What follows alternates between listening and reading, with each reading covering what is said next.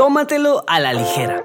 El podcast de los desvaríos de dos católicos que aspiran a la clase media de la santidad y que no tienen pelos en la lengua, ni en la cabeza. Bienvenidos.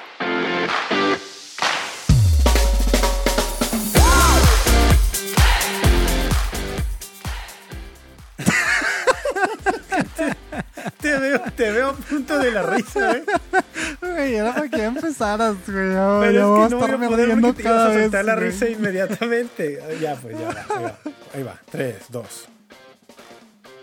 Amigos de Tómatelo a la ligera, bienvenidos una vez más a este su podcast favorito del todo el universo, de todo el mundo.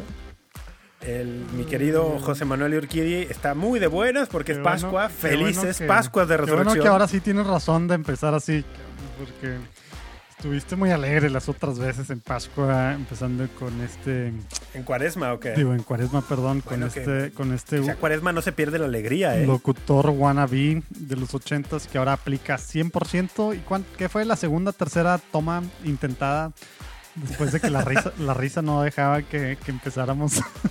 Sí, amigos, deben saber que no podíamos iniciar a grabar porque no dejábamos de reír, aún sin decir nada. O sea que espero que eso sea un augurio para el episodio de hoy, que va a estar, que sea un, que, que compartamos la alegría pascual, ¿no? Un poco. Oye, ¿cómo andas? ¿Cómo andas? Eh, feliz Pascua, feliz. Estamos Felices Pascuas de Resurrección. en Pascua de Resurrección. Para ¿Te los- sientes, te para sientes los renacido? ¿Te renació la fe? Despistados. No fue nada más el domingo pasado la Pascua. Seguimos en Pascua. Exactamente. Seguimos. Oye, estamos y, neta ya, ya quiero, este ya sale- celebrar aquí también. Ah, bueno, espera, espera, espera, espera. Oye, tengo El día que este sed. episodio sale, Tengo muchos es- días sin tomar. Estamos dentro de la octava de Pascua, que litúrgicamente es bellísima porque la iglesia celebra las octavas, como la octava de Navidad, la octava de Pascua, litúrgicamente como si fueran un día, ¿no? Entonces, todos los días de lo que llamamos Semana de Pascua, litúrgicamente es como seguir en el domingo de resurrección. Y eso está increíble, ¿no? Pero luego no solo tenemos la octava, sino que tenemos bueno, todo el tiempo litúrgico de la Pascua, que se extiende siete semanas. Y vaya, que hay que gozarnos, ¿no? Hay que gozarnos de esto de la resurrección. Pero bueno, hablaremos un poquito de eso, ¿eh? Lo tengo aquí en el. Oye, en ¿vas, a decir los temas adelante. porque me vas a agarrar en corto, así, de curva en cada uno de los temas. No, sabes que me gustó, me gustó la vez pasada que tú incluso antes de ir a la parte de las bebidas y de hablar del clima y tal, así como la introducción, anunciar los temas como para. para Oye, es que así lo hacíamos al esto- principio. Para los que escuchan al principio, así lo hacíamos al principio, güey. Sí, Sí, sí, sí. siento que fue hace tanto tiempo. Digo, Pero- pues, ¿te acuerdas que yo de que economía es la salvación y nunca llegamos, ¿verdad? Ah, entonces a lo mejor había una razón para la cual no anunciarlos. Pero bueno, el día de hoy, te, lo, te voy a dar un preview, sí. A ver. Eh, mi idea es que el día de hoy hablemos un poquito de la Pascua y del tema de resurrección, o sea, el- cómo esto es fundamental para nosotros. O sea, una parte, digamos, de formación doctrinal. Y como noticia que comentemos, chan, chan, chan, chan, a un reciente episodio en la vida de la iglesia en México que Ah. tiene que ver con un obispo, un obispo emérito Mm. de Ecatepec y la política. Órale. El- entonces vamos a hablar de eso. Y si da tiempo, vamos a ver cómo van las cosas. Me gustaría volver una vez más sobre, no sobre el tema de las vacunas. Ah, contra pensé el que ibas a salir porque- con que quiz o algo y ya andaba yo sudando. Ah, ah, no, pero podemos hacer un jueguito. No, no sabes que no sobre el tema de las vacunas, hemos hablado de ello, sino, pero algo sí en torno al tema de las vacunas, porque sigo viendo mucha actividad en redes sociales de personas católicas que con muy buena intención, con, ¿Cómo sabes que Con tiene buena muchos- intención? con, pues yo siempre tengo que asumir buena intención. Es obligación asumir buena intención. Con buena Entonces te faltó intención decir y con... con, asumo buena intención. asumiendo, no, pero yo asumo, yo, yo lo digo, tienen buena intención, con muchos seguidores, pero que siguen eh, presentando ciertas actitudes mm, contrarias, en mi opinión, a la razón e incluso contrarias a las indicaciones del magisterio reciente sobre el tema. Y a la sana algo- doctrina, como ha salido en otras pláticas, ¿verdad? Sí, entonces creo que me parece conveniente seguir insistiendo en ese punto ahora desde una perspectiva de qué relación hay entre ciencia y fe. Ah, mira. Eh, entonces, si da pues tiempo, ojalá que, llegaremos a eso. ojalá que lleguemos. Pero bueno, entonces, José Manuel Urquidi, después de una larga cuaresma sin alcohol para ti, Oye, fueron dos cuaresmas. ¿por qué dos? Ah, Pues fueron es 90 días. cierto. Fueron- ¿Ya puedes decir qué estabas haciendo o no Pues quieres sí, decir? digo, no es como que no podía decir antes. Porque nunca ¿verdad? lo Pero- dijiste, ¿eh? Nunca lo dijiste. No, nunca lo dije aquí abiertamente, pero, pero pues digo, nada más era, pues, pues no sé ni por qué, no, no lo dije, pero ya que no lo dije, pues ya le seguí sin decirlo, ¿no? Pero sí, el 4 de enero de este año empecé Exodus 90, que es un programa de, de disciplina ascética, de oración y de fraternidad, que dentro de las, pues digamos, de las disciplinas ascéticas, eh, pues una de las que, top 5 que más me costaron era el tema de no poderme echar un trago. Un trago. Entonces, pues bueno, esa, esa fue la razón. Digo, obviamente, oye, una que, que me di cuenta que, que batallé más de lo que hubiera pensado. El tema de pantallas, como que no batallé tanto como yo pensaba, ¿no? Y me ayudó mucho, neta, mucho, mucho a volver a leer, eh, porque el 2020, por excusas, ¿verdad? Ya no en la noche, aunque sea una cosa de 20 minutos, pero con mi esposa era pues ya Netflix o Amazon Prime o así, ¿no? Y ahora el tema de leer y luego también platicar demasiado todas las noches con mi esposa, mil cosas que, que son básicas, ¿no? Y demás, pero, pero me ayudó demasiado en esa parte. Pero algo que no esperaba yo, el tema de solo escuchar música, digamos, no sé cuál era el título, ¿verdad? Pero una cosa así como ¿cómo le- música que elevara el espíritu. o no- Uplifting, sí. algo así, ¿no? M- Música que, Oye, que eleve el algo que yo no me había dado cuenta que pasaba, típico, ¿no? De que hasta que tienes algo ya lo ves por todos lados o hasta que no lo tienes lo ves por todos lados. Oye, yo no sabía que Spotify mandaba mails cada vez que uno de tus grupos favoritos, favoritos, pues obviamente ellos saben, los grupos que más escuchas, eh, saca una canción. No tienes idea lo que sufría cada vez O que sea, me espera. llegaba un mail de Spotify diciéndome, Foo Fighters sacó este rollo, ah, va, va, sacó esta. Y así, güey. O sea, espera, ¿estás diciendo que tú escuchas música mundana? 100%, claro. ¿Estás diciendo que no? Yo pensé que escuchabas únicamente Gesed. Oye, neta, perdón, pero ya estaba hasta el queque. ¿De escuchar Gesed? Oye, en buen plan, sie- siempre le digo, en español como que casi nunca he escuchado tanto así, digamos, católica o, o, bueno, cristiana, ¿verdad? Gesed. Pero, no, pues, ¿No? o sea, de yo escuchar, pues no, en, en- en momentos de oración, sí.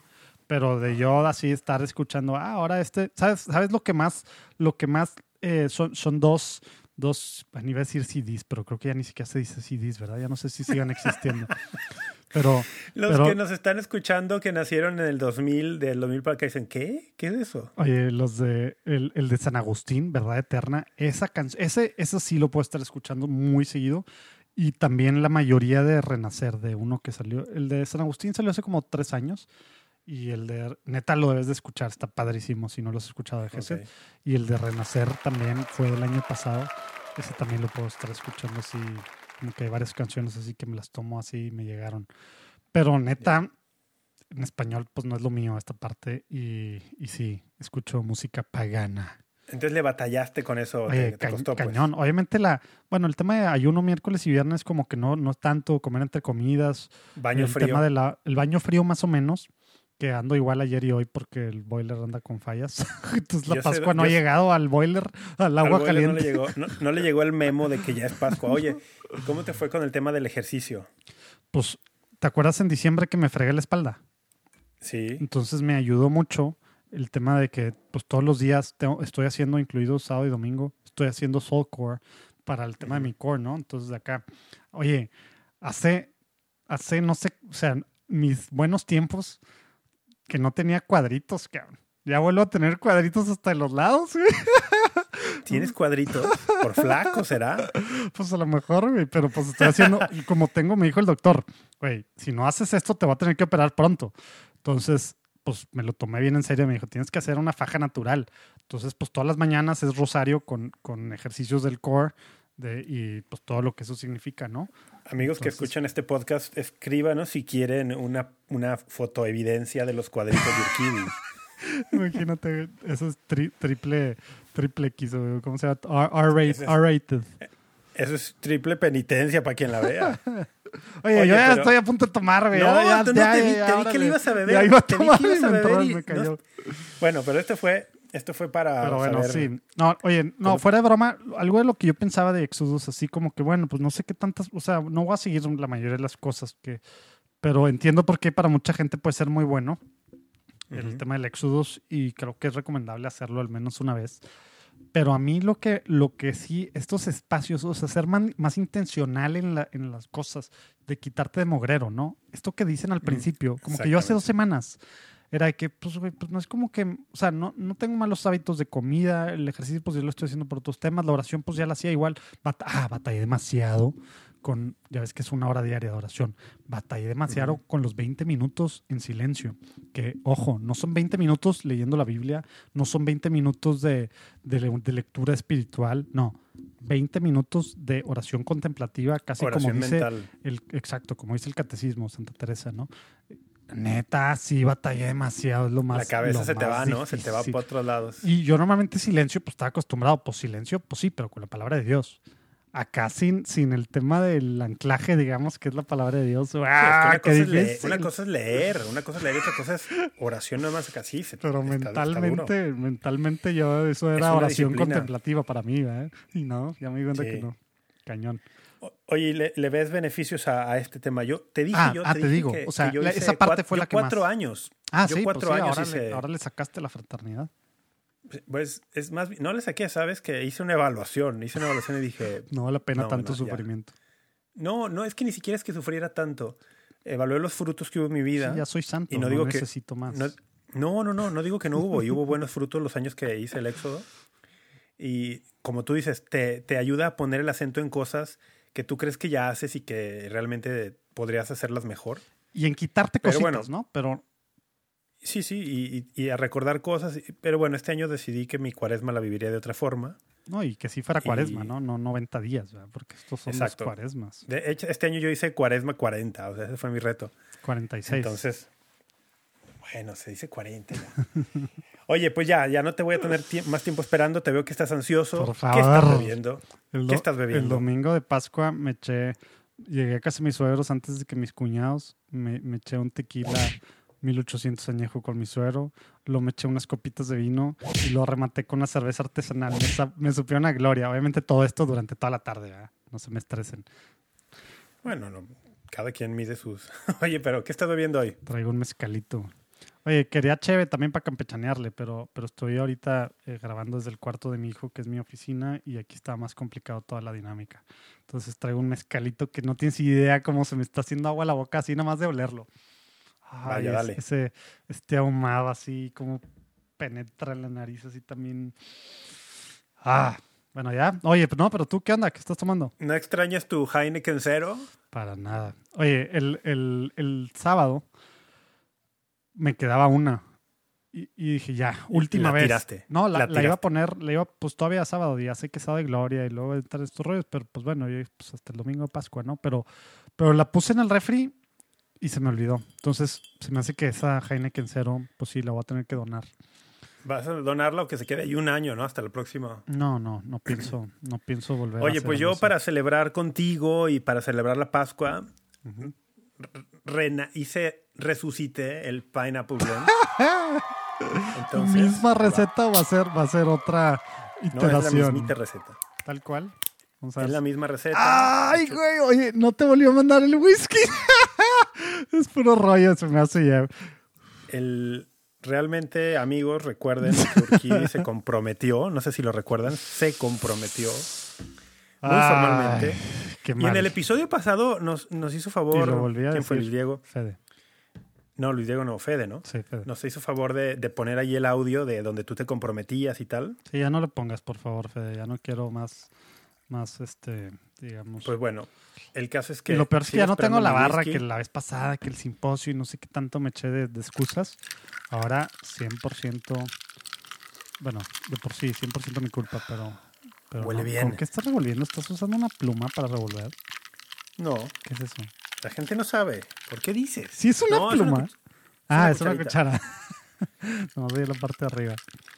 Pues si, bueno. si oyen los, los, los, hielitos, a ver, prueba a ver si Salud. Haces. Salud. Vamos a, sal, vamos a brindar. Salud. Salud. Por favor. Mm. ¿Sabes cómo se toma primero un alcohol así destilado directo, de alta graduación? ¿Cómo? Primer trago, casi como el vino, pero no haces los buches. le, das, le das por toda la lengua, lengua, paladar, o sea, toda, toda adentro, ¿no? ¿Por qué? Porque nuestro cuerpo no está hecho para estas cantidades de alcohol. Entonces al principio se va a sentir así el golpe. Eso te dice algo, sí.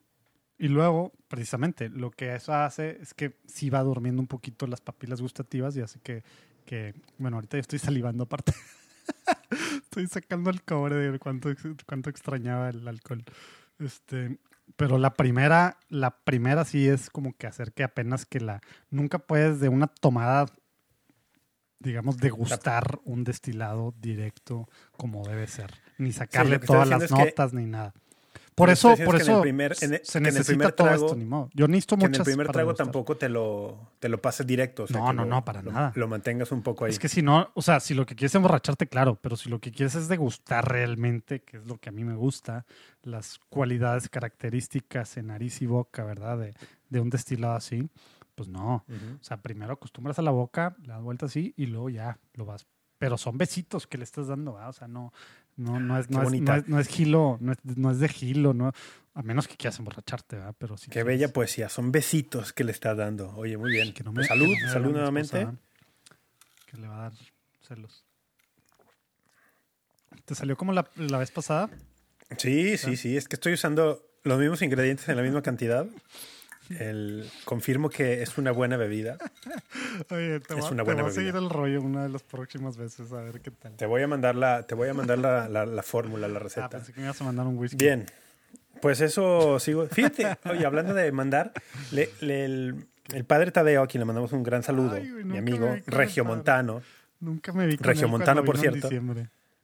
el día que uno de los estaba escuchando el podcast, él escucha Tómatelo a la ligera y un día me dice, el- creo que ese día, el que tú prometiste el whisky, me manda un mensaje, dice, estoy escuchándolo, dice, ese, dice, este es, mi, este es mi tipo de podcast. Dice, yo podría perfectamente estar allí con ustedes.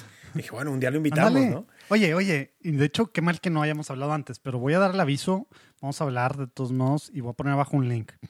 Próximamente, fecha, Eso, fecha, dale. fecha por definir, pero quiere ser uno de los 10 que va a ser parte del Happy Hour Pascual de Tómatelo a Ligera. Ahí abajo, dale, puedes apuntarte. Solo 10. Vamos a hacer, sí. Solo bueno, 10. igual, pues sí, 10, ya.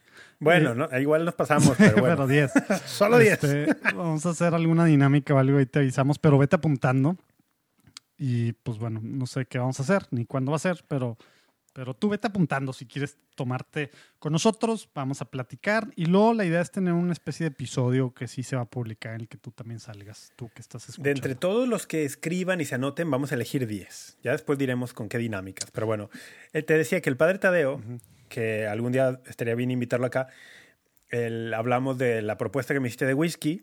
Yo dije, padre, Urquidi, claro que me lo va a mandar. O sea, de hecho ya debe venir en camino. Cuando llegue, cuando llegue, Le nos lo tomamos usted y yo. Nos lo tomamos usted y yo. O sea, me estás el diciendo padre- que no solo te quede mal a ti, me estás diciendo. Exactamente. Básicamente. Quiero, quiero meterte un poco más de culpa moral para ver si te mueve eso a mandarlo. Pero bueno, vamos a seguir padre- esperando el whisky. Padre Tadeo, una disculpa. Vamos, vamos con los temas, tu- venga, ¿te tu parece? mitad de whisky. Órale, échate. Ah, bueno, pues ya, ya dijiste los temas. Sí, vamos a empezar. Yo creo que será bueno empezar Ah, oye, con. ¿sabes qué?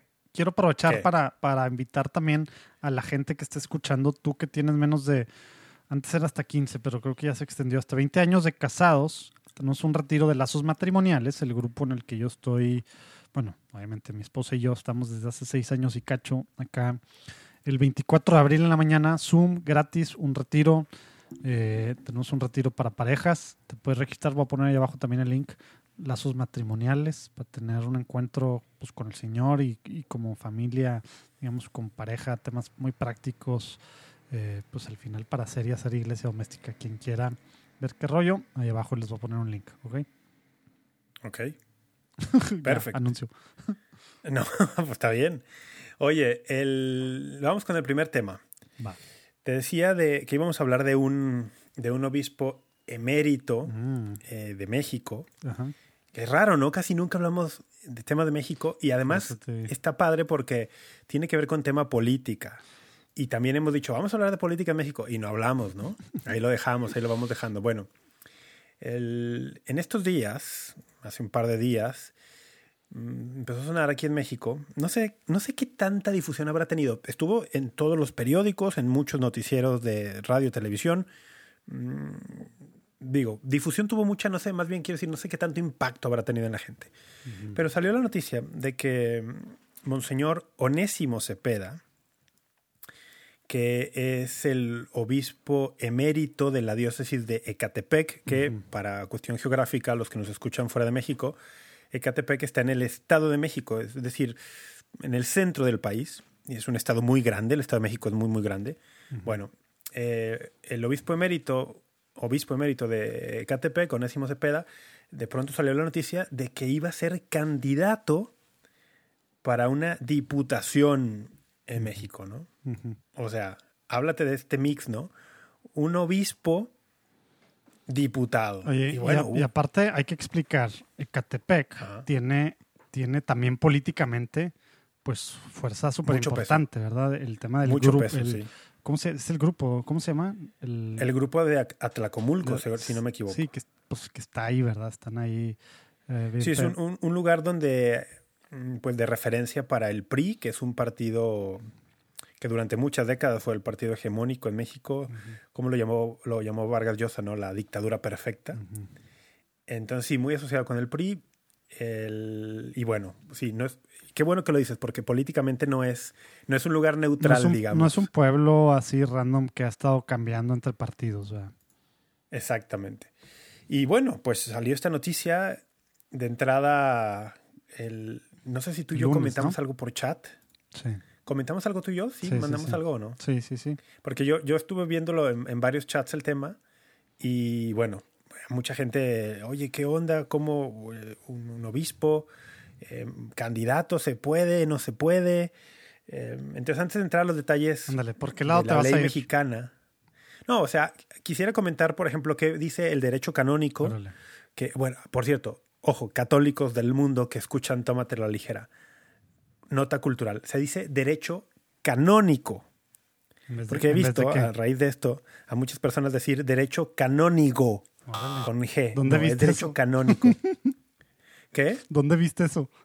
a muchas personas comentando en redes sociales y de hecho a un periodista muy famoso, a Carlos Marín, periodista mexicano, también entrevistó a, Monseñor Cepeda y, y, él dijo, no, si es que pues el derecho canónigo, no, y dije, ah, este muy periodista y de mucho renombre y lo que quiera, pero de temas eclesiales le falla. Pero bueno, no solo él, muchos católicos comentando en las redes también dicen, ah, el derecho canónico lo prohíbe. Canónico. Bueno, ya, cerramos el paréntesis cultural.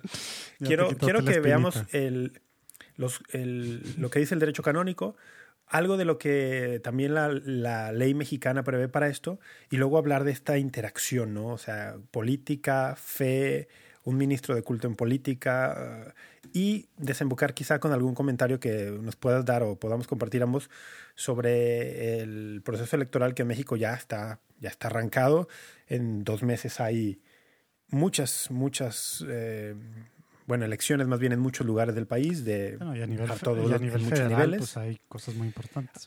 Hay diputaciones federales, hay hay diputaciones locales, hay, ¿qué más hay? Pues Congresos locales. Sí, acá en mi estado es gobernaturas. Presidencias municipales, eh, gobernadores. ¿En, Nuevo León cambian gobernador ahora? Así es. Ya en Jalisco no, en Jalisco estamos a la mitad. Mm.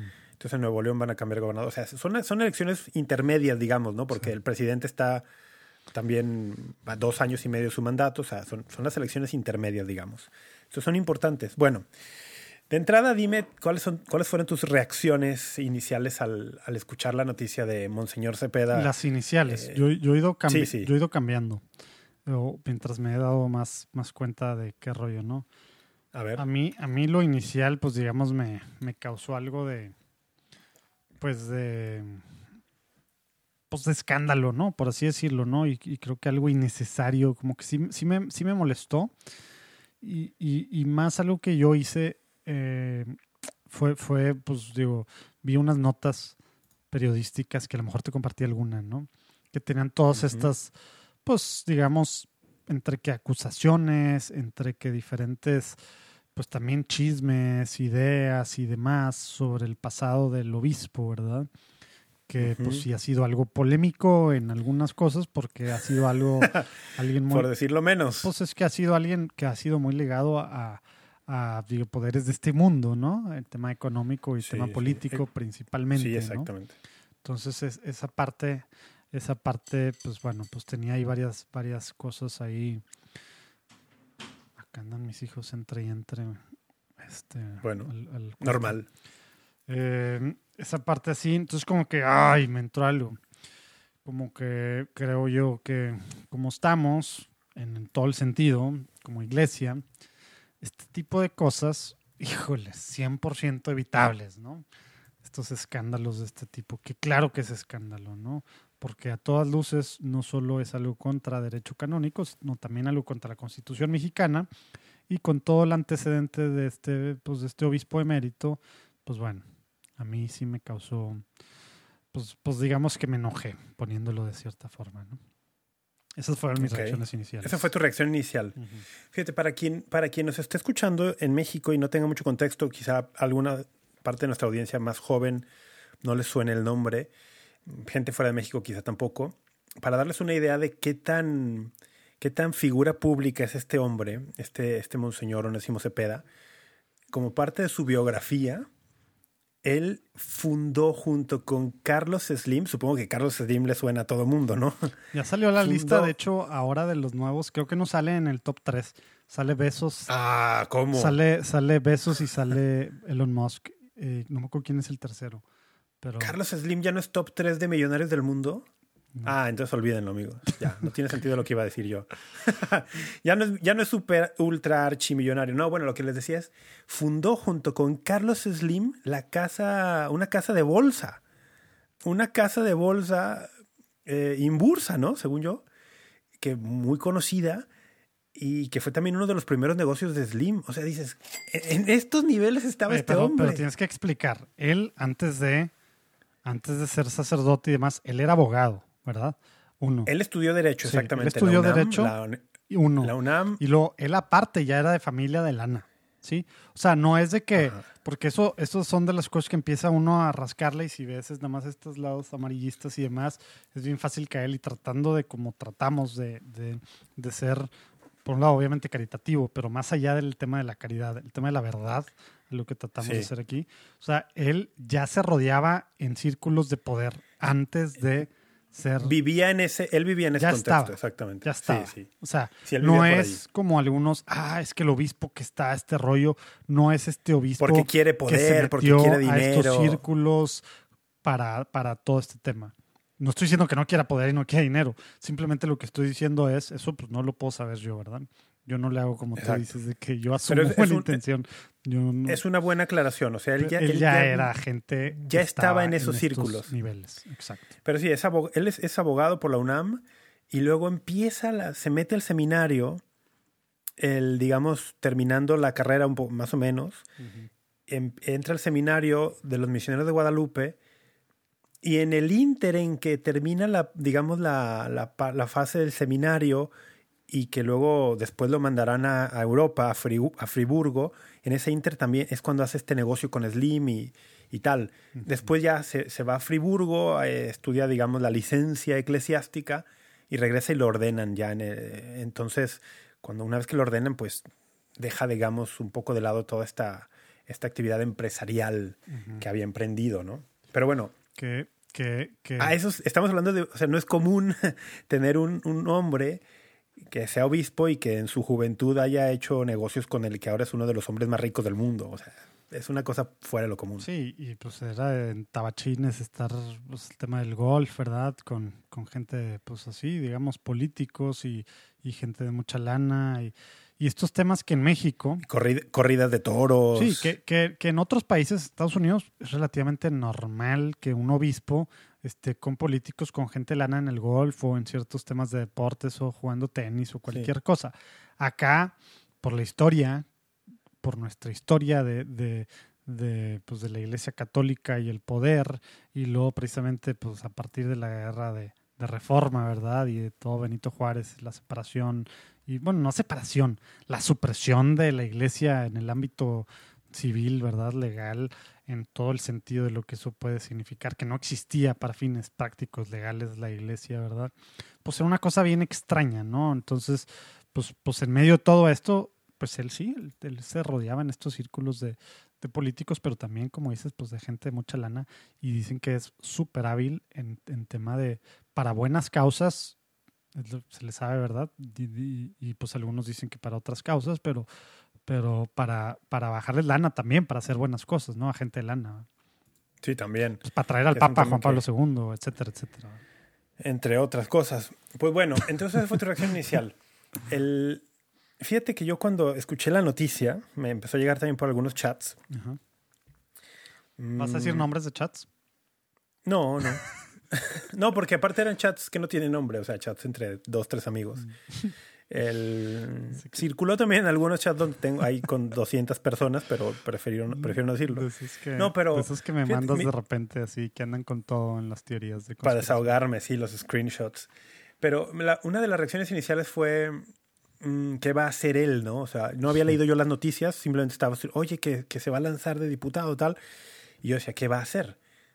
Yo teniendo el antecedente de lo que dice la ley mexicana y el derecho canónico. ¿Quieres explicar esa parte? Sí, vamos ahí, vamos ahí.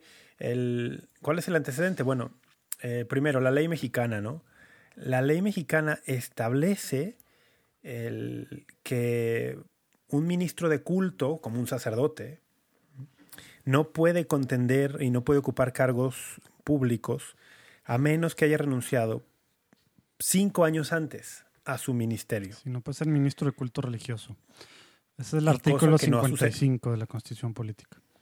Que, que, lo que, se, que, lo que se, manejó inicialmente era de que él dejó de ser obispo, pues obispo en funciones, por así decirlo, ¿verdad? en el 2012. 2012. y que han pasado 8 o 9 años, sí, pero el, que, el, que, escribió eso, es, exactamente. Ahí, ahí nuevamente sale a relucir como muchas personas en los medios, en periódicos, que luego cubren notas relacionadas con religión, les vendría bien un cursito básico de, de cuestiones religiosas, ¿no? O que nos hablaran, oye, escríbanos a, Juan Diego Network, a Tómata Ligera, y les damos gratis algunos tips. Bueno, no sé si gratis, pero... depende de qué medios son, depende.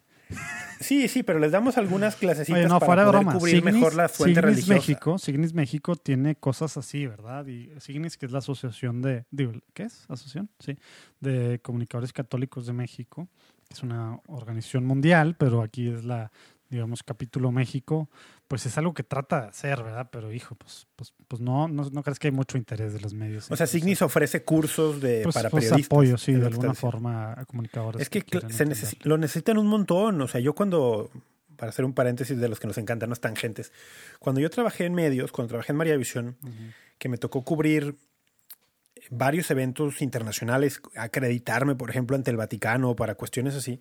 Y me tocaba compartir. Recuerdo, recuerdo, por ejemplo, la visita del Papa Benedicto a Benedicto XVI a Fátima en el 2010. ¿Fuiste? Me tocó, sí, y me tocó acreditarme todo el proceso de acreditación ante la Santa Sede, ante la Conferencia Episcopal de Portugal. Se me olvida que tú eres famoso, de repente, que bueno, no soy, pero. No, bueno, tuve la, tuve la ventaja y el privilegio inmerecido de hacer un montón de cosas muy padres en ese sentido. sí. y recuerdo que estando ahí en Portugal, el, pues conocí un montón de periodistas de todo el mundo y pues platicas y tal, y te dabas cuenta que algunos estaban cubriendo una visita, un viaje papal y no tenían idea, ¿no? No tenían idea de, de los básicos de, de, lo que es el Papa, de lo que es un obispo, de lo que era Fátima hoy dices, caray, o sea, harías mucho mejor tu trabajo si tomaras un cursito básico, ¿no? Pero bueno. El, el, punto es que cuando yo me enteré de esto dije, ¿qué va a hacer el obispo? Bueno, vamos, la ley mexicana, tú ya nos ayudaste, dice cinco años de haber dejado el ministerio. Las notas iniciales decían, ah, sí, sí puede, porque en 2012 dejó de ser obispo. Periodistas no entendían que dejar de, dejar de ser obispo en funciones, pasar a ser obispo en mérito, no significa dejar el ministerio, sigue siendo sacerdote, sigue celebrando la Santa Misa, el, para fines de la ley mexicana no sería elegible de entrada. Pero luego también está la ley eclesiástica, el derecho canónico. Y si quieres, vamos, leemos, eso, son poquitos cánones, los podemos compartir. Son tres, ¿no? Hubo un, hubo un comunicado de prensa. Ah, pues ese fue el que te eh, mandé, ¿no? Creo que sí me lo mandé. Me llegó por varios lugares, pero sí creo que me lo mandaste tú también. La conferencia del episcopado mexicano, el 5 de abril, o sea, inmediatamente, sacó un comunicado de prensa y me, me pareció muy atinado, ¿no? Como diciendo, a ver, escuchamos esto, mm, que el obispo emérito de Catepec mm, está pretendiendo ser contendiente a, a, una- a un puesto. Bueno, a ver, dice, estos son los cánones que aplican para esto. Canon 278. Inciso 3. Absténganse los clérigos, los, clé- los Estás- clérigos. estás peor que Marín. Eh, no es que está haciendo efecto ya el Pineapple blend. Pineapple Blend. Pineapple Blend. Absténganse los clérigos de constituir o participar en asociaciones cuya finalidad o actuación sean incompatibles con las obligaciones propias del Estado clerical o puedan ser obstáculos para el cumplimiento diligente de la tarea que les ha sido encomendada por la autoridad eclesiástica competente. O sea, de entrada, mm, constituir o participar en asociaciones. Fíjate que aquí este canon va a ser bien importante más adelante. ¿Por qué? Porque lo primero que dirá Monseñor Cepeda en las, en las mm, entrevistas que yo escuché es, a ver, yo lo que hice, él va a decir, yo lo que hice fue registrarme al partido. ¿Cómo se llama este partido nuevo? Fuerza por México. Es ¿O- que es una alianza, ¿no? Sí, según pero yo ver, está el PRI ahí metido, ¿no? ¿Fuerza por México es o qué Sí, es? según yo es una alianza del PRI. Pienso que es un partido, hay que, hay que checar bien eso. Hablando de checar las fuentes. Pero bueno, yo, según yo, y según yo, según el canon 278, o sea, si lo estoy interpretando bien, ni siquiera podría No, registrarse sí como miembro razón. activo Es, de un es un, partido. es un partido. Partido Es un partido nuevo, ¿no? Sí, y si se partido- llama Fuerza por México, que, que es uno de estos partidos locales que todavía no, que apenas se va a aprobar, ¿no? todavía no es Sí, federal. sí tiene- Todavía no es federal, ajá, ya no me pero- acuerdo cuánto está ahora la regla, el nuevo COFIPE o el nuevo nuevo, pero antes era creo que 2% de, de, de, de las votaciones. ¿El padrón electoral? Sí, del, del padrón electoral eh, para luego, pues para seguir con el registro, para agarrar el registro y demás. Pero sí, Ya. Fuerza por México. Ok, entonces, según yo, a la luz del canon 278, un sacerdote mm, ni siquiera podría registrarse como un miembro activo de un partido político. Sí, es muy, Aunque es muy no- claro aunque la no primera aspirara- parte, ¿verdad? Aunque no aspirara a un cargo, ¿no? Porque se abstengan los en clérigos asociaciones. de constituir o participar en asociaciones. Ahí está. Ahora, vamos a seguir con el siguiente canon. 287. Dice, inciso 1. Fomenten los clérigos siempre lo más posible que se conserve entre los hombres la paz y la concordia fundada en la justicia. Bueno, de hecho, en las entrevistas que yo le escuché a Monseñor Cepeda, él decía que una de sus motivaciones, fíjate, lo tengo aquí, ¿dónde estoy leyendo ¿Vas a esto? decir todas las palabras? ¿Le va a tener que usar el beep, Fede? Ah, se- no, ¿no podemos decir eso en Tómatelo a la ligera? Pues tú sí. Oye, fíjate que me gusta que tú y yo, de suyo, o sea, de, de suyo, no somos, no somos tan mal hablados, ¿eh? Pues, Porque no siento que nos moderemos tanto en el podcast, porque hemos hablado fuera de podcast, aunque no nos conocemos en persona. hemos hablado fuera de podcast. pero ya hay planes, ya hay planes. Bueno, no hay planes, pero hay la idea de que pronto nos conozcamos. Hay una idea muy buena de conocernos, así como ayúdenos a que sea posible que Urquid y yo nos conozcamos. musiquita así romántica. No, romántica no, ¿por qué? No, romántica no. De por sí, Pues de por sí. Luego el, el podcast rankea Oye, alto en las categorías raras. en el sí. to- los top charts en algunos países. Esto, es, esto no sé si ya lo habíamos comentado, pero es una de esas cosas chistosas. En no la lo- no lo hemos comentado aquí, no lo hemos comentado en el- De relaciones. Salía esto en top en no sé cuántos países. Amigos, Salíamos en el Es top en esta sección. Orquídea, creo que esto no lo habíamos comentado aquí. No lo habíamos comentado aquí. Amigos, países, un, día, un día le pregunto a Orquídea, oye, ¿y ¿cómo va el podcast? ¿Cómo, cómo va en los, en los rankings? Y entonces empezamos a platicar Es y me comparte esto se sabe para que sepan. Tenemos, bueno, pagamos un servicio que, que nos dice eso por podcast y te Spotify, Apple Podcast, etcétera. Bueno, en- entonces me dice, ah, sí, no, estamos súper bien y tal. Y, pero ahorita a lo mejor explícanos un poco mejor cómo hacen los rankings, ¿no? Porque son por categorías. Es que, bueno, hay una que es All Podcast, pero no, es- no hemos estado, creo, en esto de All Podcast, de- que es pues, todos los podcasts. Bueno. Ah, a lo mejor en algunos países, déjame te digo, aquí mismo ya me metí. Y total que me- mira, ahorita empezamos estamos a ver que en- estamos, mira, en filosofía en Ecuador, estamos en el número 3 en este momento, en el Ecuador. mira, Amigos de Ecuador, muchas Podcast gracias. estamos también ahí. En filosofía en México bajamos 20 puntos. Estamos ahorita en el 67, pero salimos hace dos semanas, entonces no, no está mal. Pero, Nos pega mucho salir cada dos semanas. sí. Oye, pero a lo que voy es, aquel día le digo, ¿cómo vamos?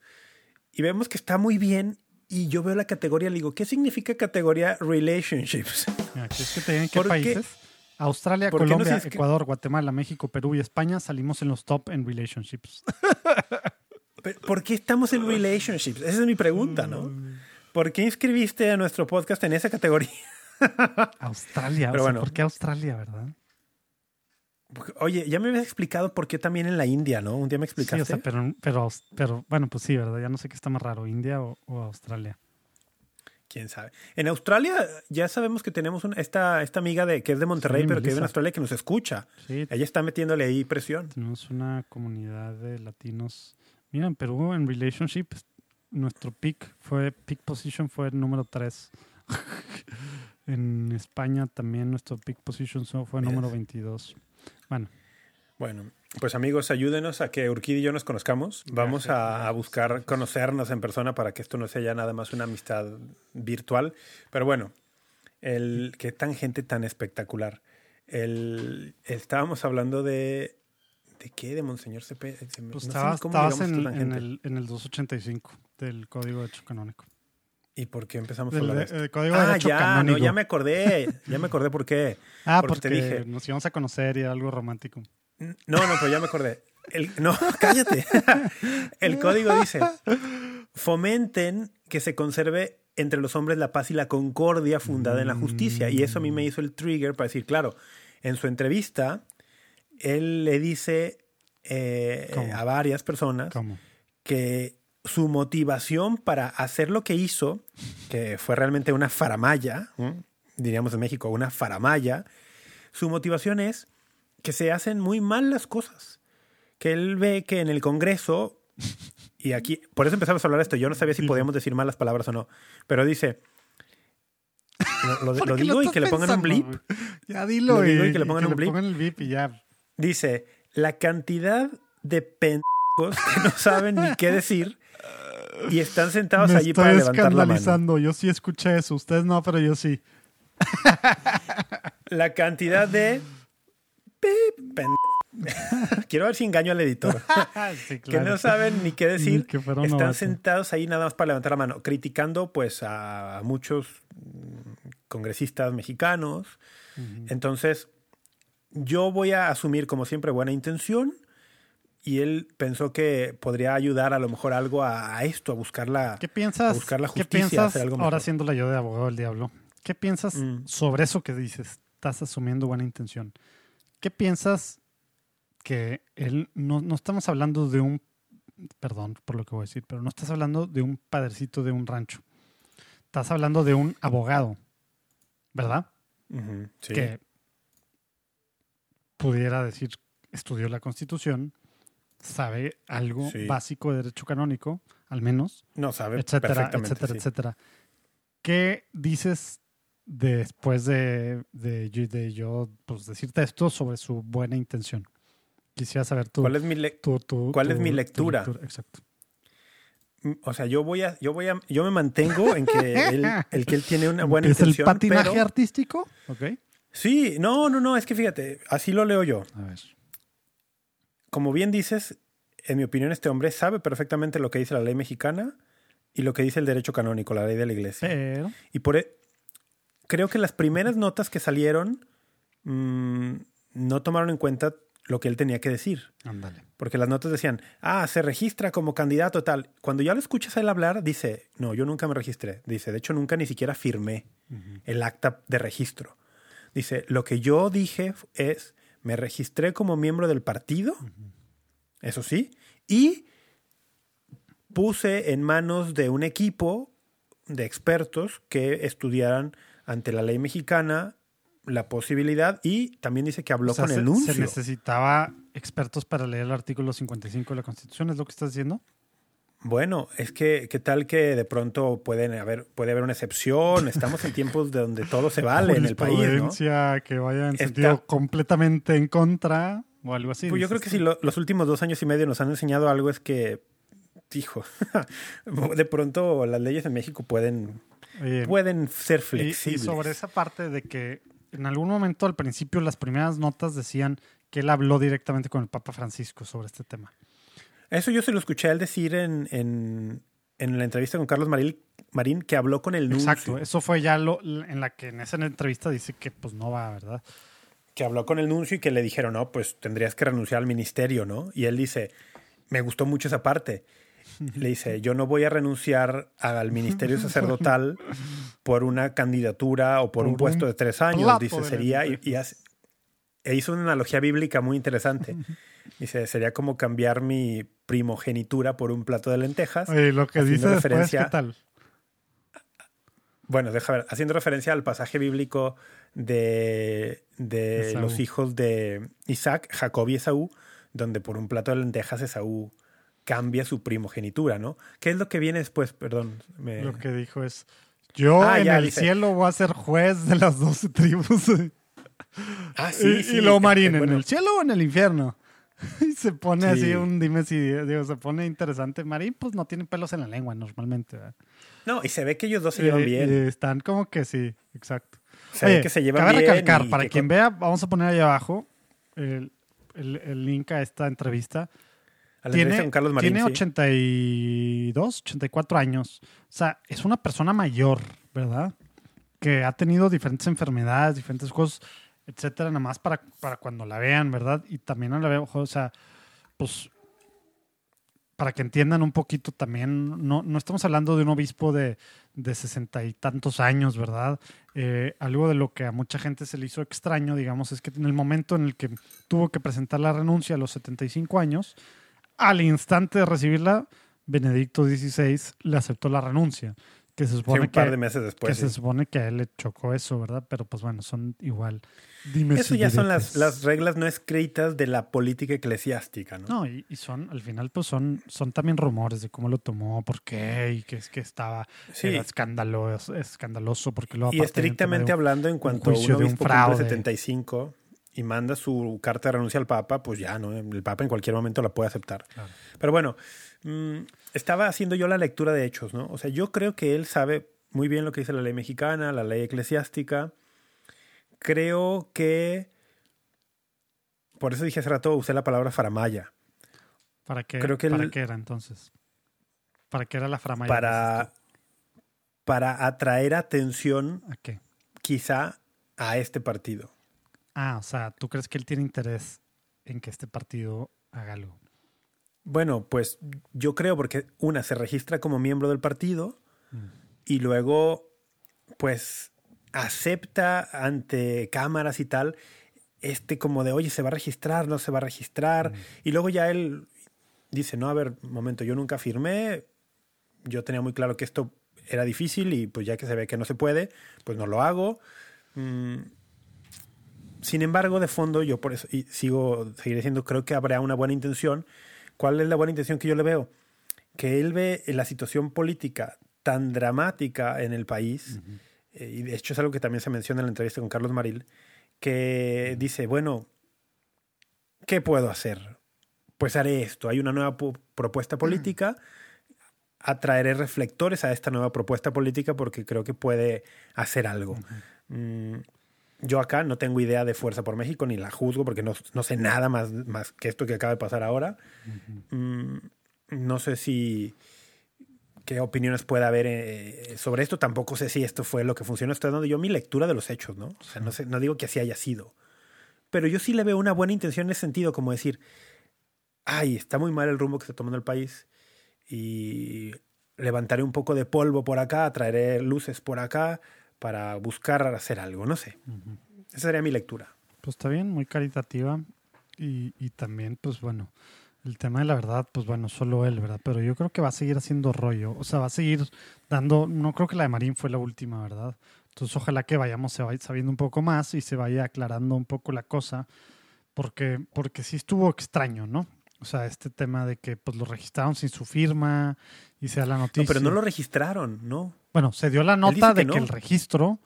Entonces, pues, ¿de dónde? O sea, ¿cómo se dio esta nota? Es que yo, yo pienso que eso fue justo esas notas que salen como por querer dar la primicia Mm. y que no tienes todos los hechos en la mano. Ya. Ándale, pues Por- esa, es, por- es buena lectura, porque el domingo, que fue, ya ves que se aprobaron, quien no sepa cómo ha estado el asunto en México, digamos que el INE, el Instituto Nacional Electoral, al- en la rayita, las candidaturas, di- bueno, las, las campañas, perdón, eh, federales comenzaron el, domingo de Pascua, domingo 4, y tiempos anteriores, pues todo, ah, hay mil reglas ahora de, de cosas de, as- hasta temas de, de, bueno, mil, mil temas que tienes que seguir de minorías, que esto y las alianzas y bla, bla, bla. Entonces, tiene que aprobar a los candidatos. Entonces, muchos partidos, eh, pues, digamos, proponen candidatos y algunos, pues, resulta que no, el otro, así. Y esa lista no es pública. La tiene el INE, ¿verdad? Entonces, hasta el domingo en la madrugada que se aprueba esta lista, apenas los medios, algunos alcanzan el domingo mismo en su edición impresa a sacar, pues aquí están estas fichitas, aquí están estos actores, estas actrices, estos políticos hijos de su madre, aquí están estos familiares de políticos tal, aquí están estos que no saben nada, y no sale ahí Onésimo Cepeda, Monseñor Onésimo. Y esto sale ya después, entonces, pues tiene sentido lo que estás diciendo, ¿verdad?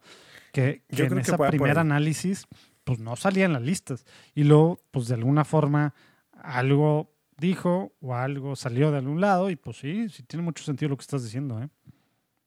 Yo creo que fue eso, porque él, él, él dice que él nunca firmó para registrarse, porque él estaba consciente de que había obstáculos legales. Oye, Deja, deja, Ah. deja acabar de compartir los, el, el último, canon, los el cánones, último porque canon. no leímos el punto específico donde dice que se prohíbe a los, a los clérigos aceptar cargos públicos. Pero luego hay ¿Clérigos o canon. clérigos? Aquí sí es clérigos. Los clericots, los clericots Esa son es la otra próxima cosa. Podría ser una vida para uno de estos días. Pero fíjate, el Más- canon más verano. 285, el canon 285 dice, vamos a leer los tres puntos del canon 285. Ujú. Punto número uno, absténganse los clérigos por completo de todo aquello que desdiga de su estado según las prescripciones del derecho particular. Dos, los clérigos han de evitar aquellas cosas que, aun, sien- aun no siendo indecorosas, son extrañas al estado clerical. Tres, y esto es lo importante, les está prohibido a los clérigos aceptar aquellos cargos públicos que llevan consigo una participación en el ejercicio de la potestad civil, que sería un- una diputación. Está prohibido, pero curiosamente, dos números después, el 287 del Código de Derecho Canónico presenta una excepción a esto. Para mí esto fue novedad, y yo no sabía que había excepción. Fíjate, 287. No han de participar activamente en los partidos políticos ni en la dirección de asociaciones sindicales, a no ser que, según el juicio de la autoridad eclesiástica competente, lo exijan la defensa de los derechos de la Iglesia o la promoción del bien común. Pero está muy claro la clave, ¿no? En ese, entre los dos, entre las dos comas. Sí, a no ser que. Según el juicio de la autoridad eclesiástica competente. Y luego la nota Cosa de la, que no de la hizo, conferencia que no hizo acá a- aparentemente con anterioridad. Sí, sí. De hecho, el comunicado de prensa de la Conferencia del Episcopado Mexicano dice, respecto a este último canon, no consta que Monseñor Cepeda haya pedido ni recibido el permiso prescrito por las leyes canónicas. ¿Qué? Aquí hay dos cosas. Ajá. Aquí hay dos cosas interesantes. Una, el- la excepción no es para ocupar un cargo, un cargo público, ¿eh? a, a como yo leo el canon. La excepción es para participar activamente en un partido político o en una dirección De una asociación sindical. El, pero, pero yo había dicho al inicio, oye, según yo no se pueden registrar un partido político y él se registró, eso sí lo hizo, él dijo, yo sí, me registré un partido político. Entonces, ¿a dónde va este tema al día de hoy que estamos nosotros grabando este episodio? Pues Monseñor ya dijo en la entrevista con Carlos Marín, el Papa ya me dijo que no, yo voy a seguir siendo sacerdote, no voy a ser candidato plurinominal, entonces ya es un hecho que no va a estar en política, en un partido como candidato. Sin embargo, queda el hecho de que sí se registró como miembro del partido político. Sí, ¿qué pasa con esa parte? ¿Qué pasa con esa parte? eso- ¿Será, eso no se sujeto a una. ¿Será sujeto a una sanción canónica? Es que ¿Se puede sancionar canónicamente por inscribirse a un partido político? ¿Qué tal que se inscribe y luego no participa activamente? sí. ¿Qué tal que esto que hizo ya fue una participación activa? este, este tema En- es, es de los temas que algunos critican de este Código de Derecho Canónico actual, que, que, que muchas de las, pues digamos, en este tema de las obligaciones, ¿verdad? No hablando de los derechos, sino, bueno, Estás tomándole el mezcal, no te he visto, ¿eh? sí, claro, y ya voy en la segunda. ¿Dónde va el- dónde va el en vasito? segundo caballito o caballote. Ah, bien. bien, bien. este, Que, que en la parte de las obligaciones, digamos, eh, puedes tener tus obligaciones, pero si faltas a ellas, ¿verdad? El tema es cómo, cómo se hace eh, enforceable. Perdón que estoy mezclando. Eh, pero, pero cómo, cómo estoy tratando de pensar la palabra en español. No, ¿Cómo- Perdón, es que soy bilingüe y, y el español se me está olvidando. ¿Cómo? No, pues es que hay palabras que, que he usado más en, Enforceable, sí. que, que, no sé. eh, iba a decir ejecutable, pero pues no, no es el punto. El tema es como normalmente hay premios, digo, hay premios y castigos, ¿no? Y normalmente en temas para obligaciones o cosas que tienes que hacer, pues hay, hay penas, ¿no? Y hay diferentes grados de penas. Y en el Código de Derecho Canónico es muy claro los diferentes grados de penas, siendo el último y tal, obviamente para un sacerdote es el, el, el estado de laical, pero también el tema que, pues para todo mundo, el tema de, de la excomunión, ¿no? Una Eh, excomunión. pero, sí, una pero hay así. otros, hay otras penas, ¿verdad? El tema es que en esa parte, digamos, la parte punitiva, eh, la parte que pues al final es derecho penal, ¿verdad? Eh, el tema de castigo no, no tiene dientes, ¿verdad? Entonces, eh, pues digo, ¿qué está pasando en Alemania? ¿Qué está pasando en, en muchas partes de Europa? Que tal cual no están haciendo, y están haciendo lo que quieren y, y, y, pues el Papa puede hacer cosas y obviamente que esperemos que las haga pues en el transcurso de antes de que se acabe su sínodo, pero pero pero no hay dientes, no hay demasiados dientes y es de las reformas que se esperan eh, que, que vengan pronto, ¿verdad? Sí. Pues bueno, vamos a ver cómo, cómo evoluciona esta noticia. Es una noticia en curso todavía. No, y, y algo que a a, lo mejor es bueno, porque comentamos el año pasado, antes de octubre, que estaban las elecciones en. Estados Unidos, sobre, sobre algunos, pues digamos, eh, pues, sobre todo un sacerdote, ¿no? En Estados Unidos que estaba en este grupo de, de liderando una organización de católicos por Trump. Sí lo platicamos aquí, ¿no? No, creo que en el podcast no, pero el padre, Bueno, sí, el padre Pavón, ¿no? El padre Frank Pavón. Frank Eh, saludos si nos escuchas. Eh, Sí, no le mando sí, ahorita- se- se- seguro nos escucha. Pero bueno, él, él lideraba. También saludos una- a Monseñor, ¿Cómo? a Monseñor Onésimo Cepeda, si nos escucha, que, que nos dé una entrevista. Aquí aclaramos la verdad con caridad y, y- y en la búsqueda de la verdad. Oye, no, eh, en esa parte, o sea, el, el tema inicial, ¿verdad? El, el canon, el canon primero que leíste, ¿verdad? Que estamos hablando del canon 2, 27 278, del, del, del no ser parte de una asociación política, ¿verdad? O sindical, ¿verdad? Tiene mucho del por qué, ¿verdad? O sea, como, como iglesia, pues en nuestros 20 siglos, hay que también hablar de esa parte. Ha habido abusos, ¿verdad? Porque es bien fácil perder piso con el poder, ¿verdad? Y el que la iglesia esté ligada al poder no divino, sino al poder humano, político, son tentaciones que ya la historia nos ha enseñado mucho al respecto, lo que puede pasar. Entonces, en, el Código de Derecho Canónico no es por coartar derechos civiles de una persona, no es porque son otro nivel de ciudadanos, es por nuestra historia. Somos humanos y la iglesia en, en, pues en varios siglos, ¿verdad? Muchos siglos, ¿verdad? Sobre todo en ciertas monarquías, ¿verdad? Eh, estuvo ligada con el poder y eso significó de todo, ¿verdad? Y tenemos, y tenemos que aceptar lo que hemos aprendido. Esto es un aprendizaje de la historia, ¿verdad? Como iglesia Sí. tenemos que aprender de la historia y ajustar camino. Entonces, el, el que, el que Oye, canónigos puedan tener, sí, canónigos, el que canónigos puedan, puedan tener acceso a poder civil, híjole, slippery slope. ¿ah? Sí, Chesterton dijo, dice, la iglesia estuvo casada varias veces con el poder temporal, con el poder civil. Ándale, poder temporal era la Dice- palabra que no sé. Dice, y tantas veces como estuvo casada con el poder temporal, quedó viuda. O sea, es como, no, no, no suele terminar bien eso, ¿no? No suele terminar bien. Bueno, vamos a ver cómo, cómo se desenvuelve esta, esta cuestión, por dónde va. Sí, Me gusta que la conferencia del episcopado mexicano al final de la nota dice, la SEM se deslinda de todo acto político que a título personal realice porque, Monseñor porque Cepeda. por la historia del país, a lo mejor otra gente no sabe, ¿verdad? Pero precisamente Y- y- y- y- 1857, o sea, el tema de Benito Juárez, que fue pues anticlerical en todo el sentido, obviamente siendo caritativo hacia con él, pues había razón de cierta forma en algunas cositas, pero se fue al baño, ¿verdad? En, en todo el sentido, y, y la iglesia quedó reducida a nada, ¿verdad? Y luego pues, Plutarco Elías cae, bueno, obviamente luego eh, Porfirio Díaz, pues relativamente bien con la iglesia, pero por, pues Calles, ¿verdad? Plutarco Elías Calles, fundador del PRI. Calles y luego el cardenismo. No, bueno, pero el O que sea, empezó sí. con este tema fue, fue Plutarco Elías Calles, ¿no? Y, y, eh, precisamente. Bueno, Juárez, Juárez. Bueno, sí, pero, pero es que luego vino Sí. Porfirio Díaz, que, que fue otra época. que digamos, puse ahí para como la- una pausa para, de, para de la brisa. iglesia, que fue un dictador, ¿verdad? Sí, o sea, Entonces la la- iglesia la siempre está historia a de- estas cosas, ¿no? Que también está mal. la ¿verdad? historia de la, de la relación en los Escándalo. últimos 200 años eh, de la iglesia mexicana con el poder temporal, pues ha tenido de todo y, y Y- ha tenido muchas bajadas. Y, eso hay que explicar, momentos. o sea, es una cosa reciente que te tocó a ti y a mí.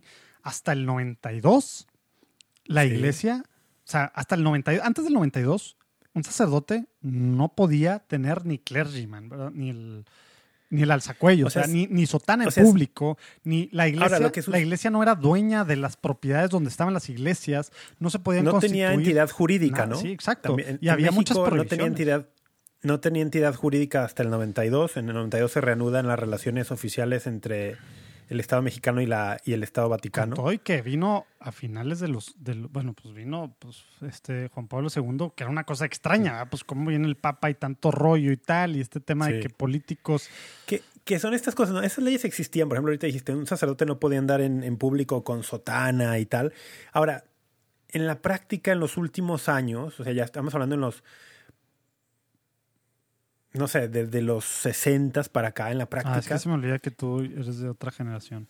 las para leyes no se, o sea, no se aplican, porque la- había ciertas leyes que, que pre- presentaban multas, ¿no? Pues si un sacerdote andaba en sotana y tal, ya en la práctica no se aplicaban. No, pero, pero, pero la costumbre por el tema legal y el miedo a que eso dependía de, del, pues, del capricho del gobernante, porque en cualquier momento, si eras incómodo, pues eran, eran leyes que se, Sí, que se aplicaban, ¿verdad? Y, y sí pasó. Sí, pero, pero y además el tema de no, no había certeza jurídica, ¿no? para, en- para, para la en iglesia todos los y sí, sentidos. se reanudó con, Carlos con el presidente Salinas, Sí, ¿no? Con Salinas de Gortari. San Carlos Salinas, sí. Blasfemo, blasfemo. Oye, otra, otra anécdota de mi, de mi fama pasada. Cuando se cumplieron 15 años del aniversario de la reanudación de las relaciones Iglesia-Estado en México, es decir, en el año 2007, para conmemorar esos 15 años de relación, se realizó un evento que se llamó Navidad Mexicana en el Vaticano. Y entre otras cosas, el gobierno del estado de Jalisco fue elegido para regalar un nacimiento de tamaño gigante al, al Papa. ¿Es el de los que se astronautas? expuso- No, no, que se expuso en la Plaza de San Pedro y, y después de eso ha sido costumbre que otros estados mexicanos regalaron también ya después Es que otros quien- años. quien- y se hizo un gran evento. Quien escucha fuera de México el- no sabe el, digamos, el peso de tu estado en, en tema, en tema religioso en México, ¿verdad? O sea, eh, eh, En, to- en todos temas, en todos temas. En digamos el que religioso. la religioso. Pero en, el extranjero, cuando alguien piensa en México, está pensando en Jalisco. La canción más, pero bueno. No, no, no. va, fíjate, te voy a dar ejemplos. Te voy a- ya Ah, que estamos ya, en no eso. vamos a entrar en esos rollos Te voy a dar va a salir mi parte. Pero tú porque eres mi- regio mi no quieres parte- hablar de esto, pero va a te voy a salir dar mi ejemplos. parte separatista regiomontana. ¿eh? En el extranjero, cuando alguien piensa en México, realmente está pensando en Jalisco. cuando piensa en tequila, tequila, Jalisco. Mariachi, Jalisco. El Vicente Fernández, Neta. Jalisco. Eh. Miss Universo, esta, esta niña, ¿cómo se llamó la Miss Universo de aquí? Navarrete, No, Jimena Navarrete. Jalisco. Piloto de Fórmula 1, Checo Pérez, Jalisco. El máximo goleador de la selección mexicana, Chicharito Hernández, Jalisco. Eh, Lorena Ochoa, campeona de golf. O sea, Ya- en el extranjero. No, voy a la mitad. Lo bueno es que, como saben, hay orgullo, tiene la camiseta bien puesta de su estado. Yo a Bueno. iba, porque no voy a empezar con, con temas políticos, porque de hecho ahora uno de nuestros candidatos a gobernador quiere precisamente romper con el pacto fiscal, con todo eso lo que significa, porque de cada peso que aporta Nuevo León re- recibimos creo que menos de 10 centavos, etcétera, etcétera. No voy a entrar en esos temas de, de sacar yo mis orgullos neolonenses, sino el tema de Jalisco en la, eh, digo, para empezar, pues los mártires, mu- muchos, no sé cuántos, ¿verdad? ¿Tú sabes, sabes el dato A de ver, cuántos, por eso dije que iba a la mitad. Por eso dije que iba a la cuántos mitad. santos? No, pues habla de la parte religiosa. El tema del poder Sí, religioso sí. en el país. En la época de los cristeros, ¿verdad? Y, en, y ahorita, El- actualmente, no manches los grupos, la cantidad de cosas que hay en Guadalajara a mí me sigue sorprendiendo. De medios, y o sea, que- por- no por Valora, por el Sembrador de acá, o sea, todo lo que hay de cantantes católicos. María Visión. Bueno, María Visión ni siquiera sabía que. Ah, pues sí, pues ahí estuviste. Pero, pues sí, o sea, es una cosa impresionante. Guadalajara. Jalisco es un Jalisco. polo religioso muy importante. Por ejemplo, el La seminario luz de del Guadalajara. mundo, por ejemplo. Hasta eso, o sea, inventamos religiones y las exportamos también. Ex- Exportamos prisioneros. Amigos de la luz del mundo, saludos. El, fíjate que el tema de, del peso religioso de Jalisco es bien importante. Decía el seminario, ¿no? El seminario de Guadalajara es por mucho el más grande del país Mm. y de los más, grande grandes tamaño del mundo. más Creo- grande estás hablando de seminaristas? de cantidad de seminaristas, evidentemente. Eh, entiendo que está top 3 en el mundo ¿Todavía? y que Wow. muchos años, muchos años fue el número uno, ¿no? Wow. O sea, sí, sí hay una historia religiosa muy importante acá, ¿no? Mm, Sí. Pero bueno, el, el tema era que... Oye, aparte, van a ser en el- sede en un par de meses del. ¿Cómo se llama? Del Sumum Pontificorum. ¿o ¿Cómo se llama? Ah, no, ni le demos publicidad. a eso. Que te- les va a caer el Cardenal Burke eh, y van a hablar de todos estos temas Bueno. En algún evento pasado de esto estuvo Athanasius Schneider. Schneider. De hecho, yo fui a verlo. Fui a, fui, a, fui a ese evento a escuchar su conferencia. Sí, pues habías dicho que eras fan Mm. tú de su libro, ¿no? Yo era muy fan. Bueno, de ese libro en particular sigo siendo súper fan. Después de sus, de sus más recientes, los últimos tres años, Más, ¿no? ¿A poco de- tres nada más? Pues yo lo tengo muy presente como desde el 2018. O sea, igual no, que pero Vigano. razón, quizás desde... Según yo, desde empezó Amor y desde. Leticia. Sí, según yo fue de los de Sí, Amor y puede, Leticia. pudo empezar desde Amoris, desde Amor y Leticia, 2015, 2016. Oye, anuncio. Pero bueno. Amor y Leticia, y abajo voy a poner el link, ya que está hablando Rafa. Yo estoy aprovechando así para anunciar todo. O sea, tú no me estás ni pelando, tú nomás quieres No, meter tus anuncios. anuncio Está bien, dale. comercial. Oye, no, tú que no lees, neta, y que tus documentos papales se te hacen complicados en acceso. Exhortación apostólica postsinodal Amoris Leticia, que aparte estamos en el año de la familia Amoris Leticia. Ahí abajo puedes ver, darle clic, puedes estarla escuchando semana a semana cada capítulo leído. Sí, igual que estás escuchando esto, ya no tienes que estar leyendo ni nada. Nosotros que no tenemos el hábito de lectura. Bueno, ya, aproveché, aproveché el cue que me diste. Pues con ese cue, vámonos a, vámonos a otro tema. Dejemos, Oye, cerremos el capítulo llevamos- de... No manches, llevamos casi una hora diez. cap- cambi- cerremos el capítulo de, de Monseñor Onésimo Cepeda, veremos cómo se desarrolla esto. El capítulo de político, política y clérigos. Política y, y- y clérigos y ministros de culto en México. Después tenemos que hablar sobre elecciones en México, ¿no? Ya que estamos Oye, en eso. pues Pero pronto, bueno, en mayo, en algún momento de mayo, ya no me acuerdo cuándo, pero tenemos una conferencia que precisamente nos invitaron por, por este podcast. Durango, Sí, ¿no? Durango. exacto. Vamos a una conferencia sobre el tema de política y fe. Bueno, no quiero que se pase el episodio sin que, aunque sea brevemente, hablemos algo de la Pascua. Órale. Tema formación doctrinal. Y a ver si alcanzamos a mencionar algo sobre lo de la relación ciencia-fe Pues dale, para el tema vacunas. dale, dale. Pero bueno, vamos al tema de Pascua. A ver. Pascua, ¿no? A ver, quiz, quiz improvisado. Quiz, quiz improvisado. Pero no, Vas a sí sabes. que andes sudando. Tú sabes qué significa. De hecho, tengo un quiz No, al final eh, de política y fe, pero bueno. Pero ahorita improvisado. ¿Qué significa Pascua, sabes? La palabra. Pascal viene de la raíz de... No, neta no sé. ¿No? Pa- Pues es... es, es- piénsalo en inglés. Piensa en inglés y en inglés sí, es, que literal el así, significado. ¿no? Estoy haciendo la señal correcta o no. Sí. ¿Qué pasó? Pero ahora descríbela. Pas- pasó. El ángel Exacto, el del pasar. Señor, el ángel exterminador. En inglés está padre, ¿no? Porque dicen Sí, Passover. está Tal O sea, cual. el- Sí, que, que no sé por qué el tema de. ¿Sabes tú por qué Passover versus Easter? Sí, eh, para diferenciar la festividad judía de la cristiana. Neta, tal cual. Sí. Wow. Eh, bueno, no, eh, quizá no únicamente por eso, pero es uno de los fines que cumple. Cuando hablas de, de las celebraciones Sí, judías en estos es dices, ah, Passover. Es lo mismo, ¿ah? Pascua. Y cuando hablas de la festividad cristiana en estos días, dices Aquí es la. Pascua judía y Pascua. Sí, sí. Pero bueno, Exactamente, la Pascua significa el paso. ¿Y, ¿Y, por qué es tan importante para los cristianos?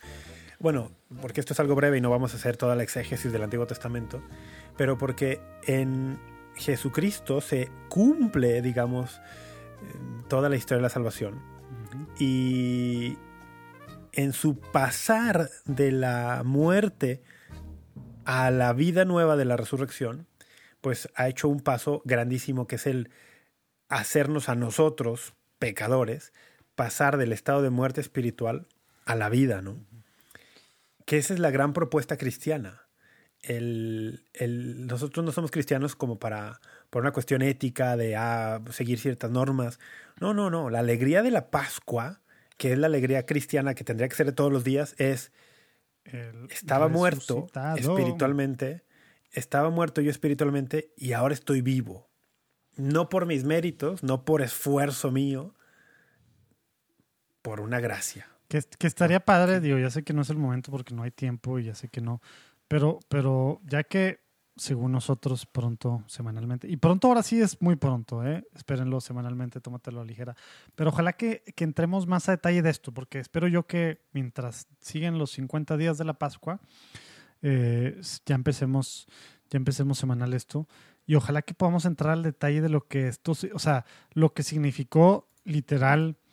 ¿Quién es el que dice que descendió al Seol? Porque es que no salen todos los, en, en todos los evangelios, pero bueno. Eh, eh, eh, lo que sí. Es una carta de Pedro. Lo que es una de las cartas de Pedro. Ah, entonces ningún evangelio lo dice. Eh, ah, oye, bueno, ya ni te platiqué ahora que, que me. Ah, sí te dije, ¿no? Que me fui a acampar con, con mis hijos Sí, sí. ahora. Estuve, el, el viernes les leí, pues, es- bueno, en la mañana leímos lo del jueves en la noche, porque en la jueves pues se duermen temprano. Lo del viernes en la mañana, lo del viernes. eh, una parte del viernes, luego a las 3 de la tarde otra parte. Y, y, y estuvo padre porque algo que se me hace que nunca había hecho yo un Viernes Santo, ahora por mis hijos lo, dije, lo hice. Yo, a ver, ¿quién? ¿Quién? Y ya les dije, Juan, Lucas, Mateo, Marcos, ¿quién? ¿Quién? No, pues Lucas, tiene un primo que se llama Lucas. Entonces, nos, pues leí todo, pues, pues digo que no está tan largo, ¿no? Pero ¿Qué leíste? La pasión en Lucas. Sí, la, la pasión, pues sí, desde, desde. Sí, la pasión. O sea, desde, desde Pilato, ¿verdad? Y así, y ya pues hasta el final, ¿verdad?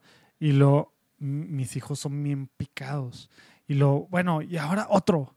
Y otro. Y así me aventé los cuatro. Entonces yo era que, oh, comparando así, se me hace que nunca, bien mal ya va, se me hace que nunca en un Viernes Santo había leído así las cuatro pasiones y ahora gracias a mis hijos lo hice. Estuvo Y chido. la de Juan es larguísima. Estuvo chido. Oye, pero es una, es una buena actividad para los días santos con los hijos, ¿eh? Cabe recalcar que estaba en un, en un lugar in the middle of nowhere que, que si todo sale bien en verano, en algún momento de verano, antes de que te nos desaparezcas, junto con algunos elegidos escuchas o amigos, estaremos por ahí en una especie de, ya no sé si, eh, retiro no, una especie de tómatelo a ligero. Convivencia. li- Una tómatelo a la ligera convivencia. de varios días. Este, pero, pero bueno, sí, este lugar que tiene búfalos, alpacas y demás aquí en Coahuila, que está una hora y cacho. Entonces, no, no hay señal, que es una cosa padrísima. Se escucha el viento, no se ve carros, no nada. O sea, es un- todo un cañón. Entonces es una cosa padrísima, ¿no? En todos los sentidos. Y con mis hijos disfruté demasiado esta parte. Oye, ¿y no hiciste un via- no hicieron un via crucis improvisado allí? No, ¿sabes qué? Eso, eso de chico yo lo hice en otro rancho que, bueno, sí, que, que ahí sí familiar y demás, eh, pero no. Pues no, ahora no. Se me hace que tienen que estar un poquito más grandes ya para aventarme todo Un poquito más grandes a lo mejor, porque un via crucis ya cua- implica cua- cuatro años y. un tema físico, cuatro años un tema y seis años. No, aunque sí escalábamos bien y demás, pero bueno.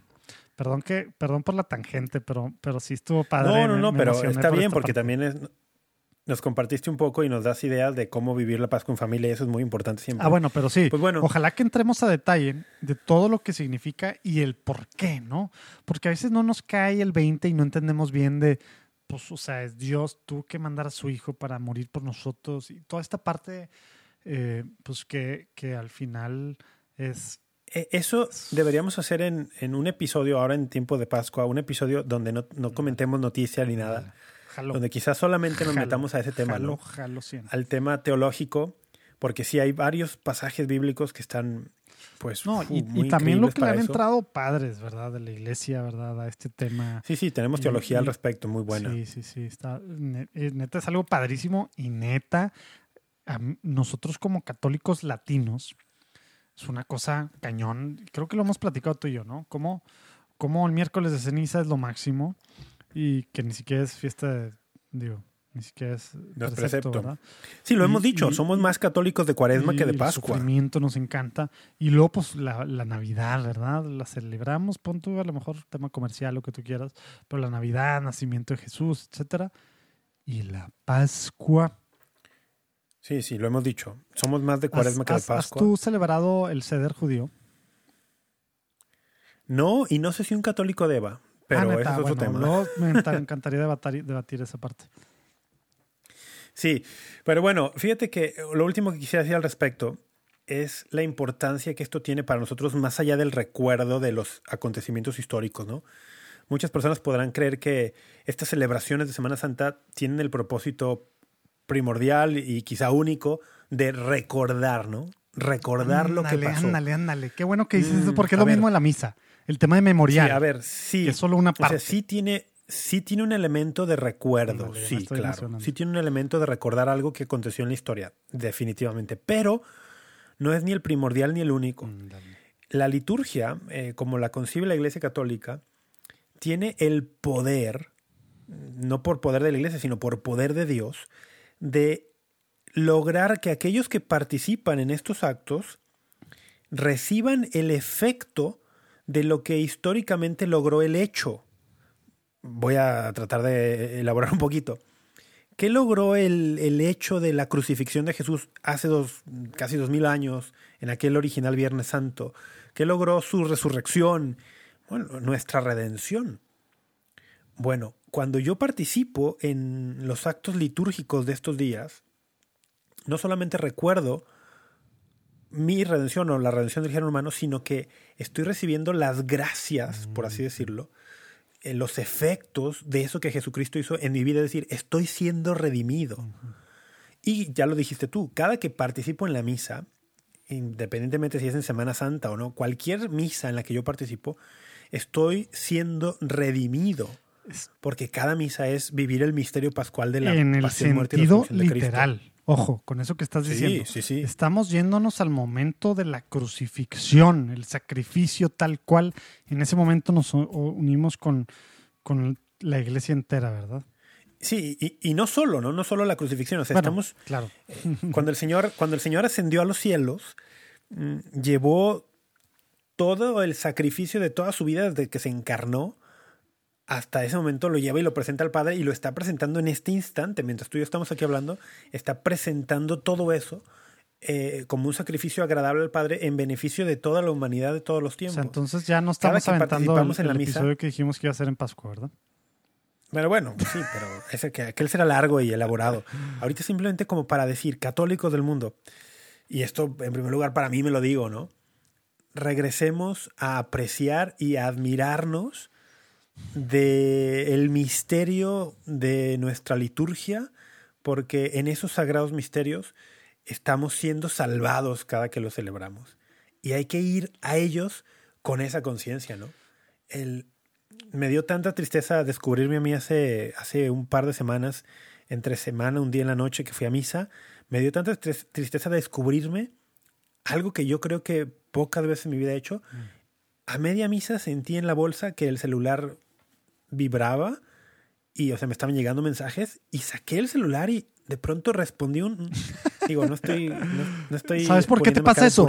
Por no estar haciendo éxodos. Exacto.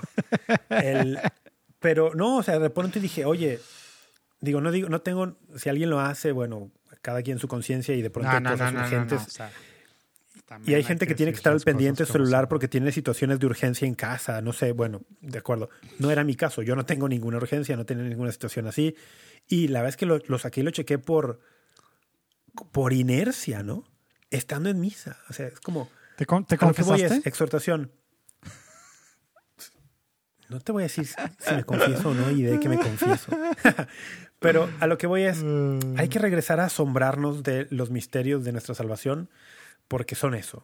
Estamos siendo salvados, está allí el amor patente de Jesucristo salvándonos y es lo más grande que tenemos. Entonces, bueno, ojalá que esta- este tiempo de Pascua que decía San León Magno es un tiempo privilegiado para profundizar en los misterios de la fe, pues nos ayude y pongamos de nuestra parte para eso, profundizar en los misterios de nuestra fe.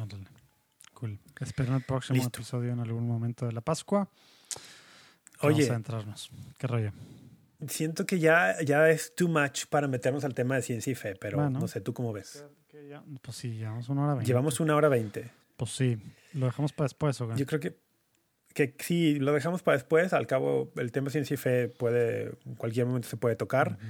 Mm, vamos a cerrar con un mini Pero quiz. que me- Es mini, es mini porque solo tiene una pregunta y es como para, para cerrar, para cerrar el tema de, de obispos en política. A ver.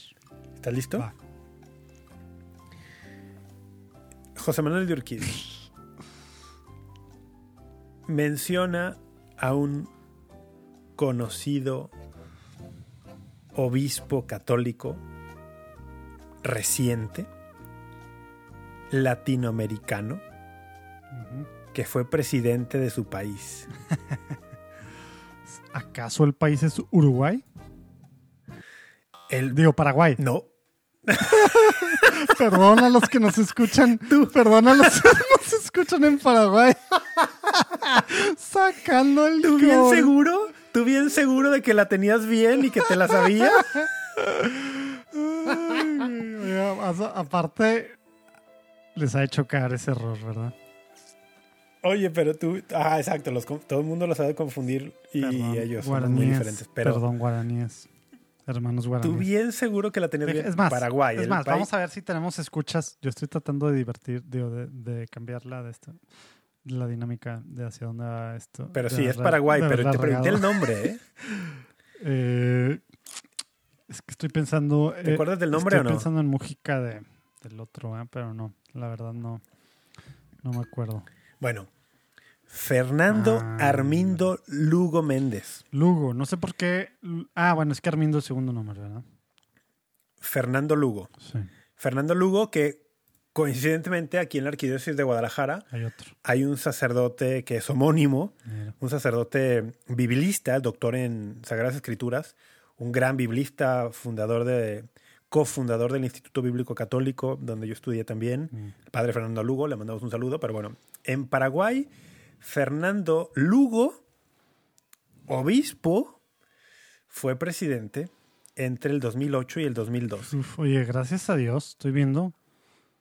Gracias a Dios fue No, presidente. gracias a Dios, estoy viendo que hasta, el- Ah, hasta la página 6 de países ajá. este, está Paraguay. 0.1%. De los que nos escuchan, ¿o qué? 0.1% de la gente que nos escucha es de Paraguay. Bueno, pero Entonces, ese 0.1% ustedes- se ofendió perdón. porque dijiste Uruguay. Una eh, Nos escuchan más de Bangladesh que de Noruega, Ok. Eso es muy extraño. de Alemania, de Holanda, de, de- bueno, Venezuela sí está más normal, de Italia, de países random, Australia, bueno, Australia ya saludos, Melissa y compañía, Estados Unidos, bueno, este no es de la India. Bueno, pues sí. Este, Pues oye, bueno, no, Fer- sabes que ya que estás en esto, vamos a probar tus. Yo, yo también ya te voy a aplicar un curso, voy a romper las reglas de que el que el que moderaba o el que traía los temas. Te voy a decir varias palabras en latín, digo frases. Tú me vas a decir qué No, pero no he terminado el quiz. Ah, pues no dijiste que una. Bueno, es una, pero tiene un apéndice. Tiene un apéndice. O sea, Fernando Lugo, sí, obispo, ahora fue reducido al estado laical, eh, hay que Claro. decirlo. Fue reducido al estado laical y bueno.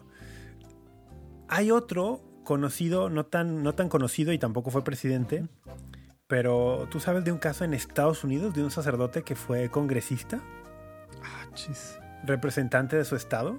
Católico entonces, ¿verdad? O sea, no, no de. Sí, sacerdote, sacerdote católico. Y también fue reducido al estado laical.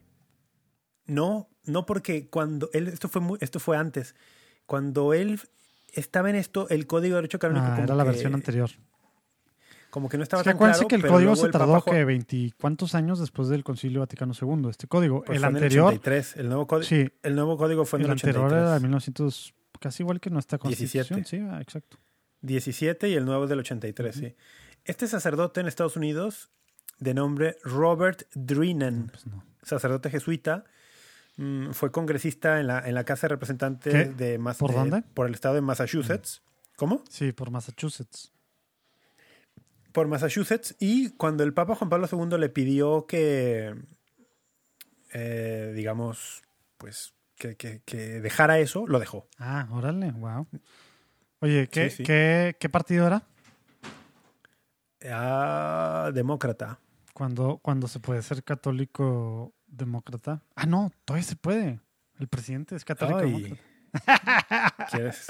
Oye, ¿viste la última? No es católico. Vi- Biden no es ¿Viste, católico. lo- ¿viste las, la Pew, Pew Research Sarcasmo, Center? eh. ¿Viste las últimas encuestas? ¿De no, qué? Bueno, no sé si vi, una, vi una sobre las vacunas. No, no, no, sobre el tema de, del de católicos que piensan que Biden debería de o no, bueno, es o no católico realmente y Ah. debería o no de comulgar. Sí, sí lo vi, pero no recuerdo los resultados. Pues, pues la mayoría como que sí. Obviamente está la diferencia muy marcada entre republicanos católicos y demócratas católicos, pero de todos modos la gran mayoría, creo que alrededor de 70%, give or take, dice que sí es un católico, sí es católico Biden. Ya es que luego de repente había estos de que no es católico y ya le querían, pues no sé si excomulgar o quitar el bautizo, qué es lo que querían. Pero, pero aparte, eh, luego ya la otra de la comunión como que está más, pues más, digamos, tiene que ver más que con Hijo, ese tema ahí. Pero bueno, Oye, ese tema va a dar para que a hablar. ver, va, va, Dale. va mini quiz. Hoc est ho- corpus meum. ¿Qué tengo que hacer? ¿Traducir? Este es mi cuerpo. De acuerdo. Agnus Dei Chitolis Peccata Mundi. No, es qui, Es cuitolis, pero Me di cuenta ya que lo leí. años de es Cordero de Dios que quitas el pecado del mundo. Eh, eh, iba a decir uno muy fácil, no mini patris, pero no. Eh, mm, a ver, estoy así in the fly haciéndole. Dominos Vobiscum. Está muy fácil. Et cum spiritu tuo. el Señor esté con ustedes. Bueno, y ahora di la otra parte. Et cum spiritu tu. Et cum spiritu tuo y con tu espíritu. Ite misa est. Es- oye, oye, espera, esto de Dominus Vobiscum en, en latín, luego en español lo traducimos que el Señor esté, el Señor esté con ustedes, ¿no? Pero personal la cosa. es que luego hay varias partes en la misa donde viene esta, esta expresión, ¿no? Y yo no sé si tú has escuchado, pero algunos sacerdotes dicen, el Señor está con ustedes. En lugar de decir, el Señor esté con ustedes. No, no lo he. Y, y hace diferencia, ¿eh? Porque Pero ¿qué sea, dice la liturgia? ¿Qué dice el misal romano? el misal, la traducción oficial español Este. dice que el Señor esté con ustedes. O sea, no están siguiendo la liturgia. Y luego hace diferencia porque uno es el modo, uno es un modo indicativo, el Señor está, ¿no? Y ojo, que ¿cómo se llama este modo de cuando dices el Señor es el que el Señor esté es un expresa un deseo? Siento, siento quedarte mal, pero todas esas cosas nunca, nunca fue muy fuerte. El- Que participativo terriblemente ahorita. que Yo- no sé qué, yo- no, nunca, nunca aprendí eso, perdón. Sí. bueno, el modo indicativo es uno y el otro es subjuntivo, ¿no? No tengo idea de qué me estás hablando. El, el que expresa un deseo. Y porque se está expresando allí justo un deseo, que el Señor esté con ustedes. Entonces, igual que, nada, igual que esta cosa del Señor los Anillos, no tengo idea de qué hablas cu- cuando dices eso. Pero bueno. Ah, qué vergüenza. Oye, eh, fiat mihi secundum verbum. Hágase en mí según tu palabra. Eh, están muy fáciles todas. Ite misa est, dijiste? No. El vayan, se- vayan en paz, la misa ha terminado. Sí. Eh, Las pusiste muy fácil, así que bueno. Sí, neta no, no tengo nada fuerte, pero bueno.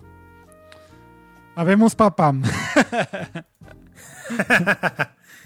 Tenemos papa. Qué bonita es esa. Oye, neta, todavía, todavía oigo de los últimos tres papas y se me pone la piel chinita. Sobre todo la de Juan Pablo II, como que el que estaba es súper emocional, ¿no? Eh, no sé quién era el cardenal o el, o el que está diciendo. Sí. El, ¿Qué es el camar, ca- muy ca- camarlengo? Es el que dice, ¿verdad? ¿O quién es el que dice? Este es el cardenal protodiácono. Ah, diácono, ándale. Pero, pero como que la de Francisco estuvo medio así con el calmadito. Fíjate que a lo de Francisco como que se le acabó el aire al sí, final. ¿verdad? ¿no? Como que muy apenas Anuncia llegó. todo lo del nombre y tal, y co- como que se le acaba el aire. ¡Eh! ¡Habemos, papá! Sí. Y la del estaba- Papa Juan Pablo. II es. ¡Ay, juez! ¿A poco no se te fue la piel chinita todavía después de verlo? Sí, sí, sí. Qué belleza que tengamos esos videos allí en, a disposición. Pues seguimos. Pues Bueno, hoy no sé en cuántos mezcales seguimos. No, ya oí que mis hijos están acá. No se han dormido y es hora que se duerman. Tengo que ir a. a- Bueno, a pues vamos a dejarlo ahí, ¿o qué? Ujú. Vamos a dejarlo allí. Oigan, fuera de broma. El... Denle abajo, Ok. apúntense eh, para vivir el happy hour pascual de Tómatelo a la ligera. Y también muy pronto vamos a tener ya la segunda temporada. Vienen cosas padres, cosas nuevas, semanal y varias cosas en video. Esto está en video, pero esto, bueno, a lo mejor después lo sacamos, ¿no? Pero bueno, el punto Bueno. es, para quien quieran ver eh, la cara de Rafa, no, el punto es que vienen cosas padres. Quien quiera ser parte del equipo de alguna forma de Tómatelo ligero, ligero. Ya el mezcal ya está haciendo de las suyas. El mezcal está haciendo efecto, claro. Eh, escríbanos ahí abajo bien el mail, ya ni me acuerdo cuál es. Tómatelo o tómatelo ligera. Tómatelo arroba juandiegonetwork.com. Oye, el...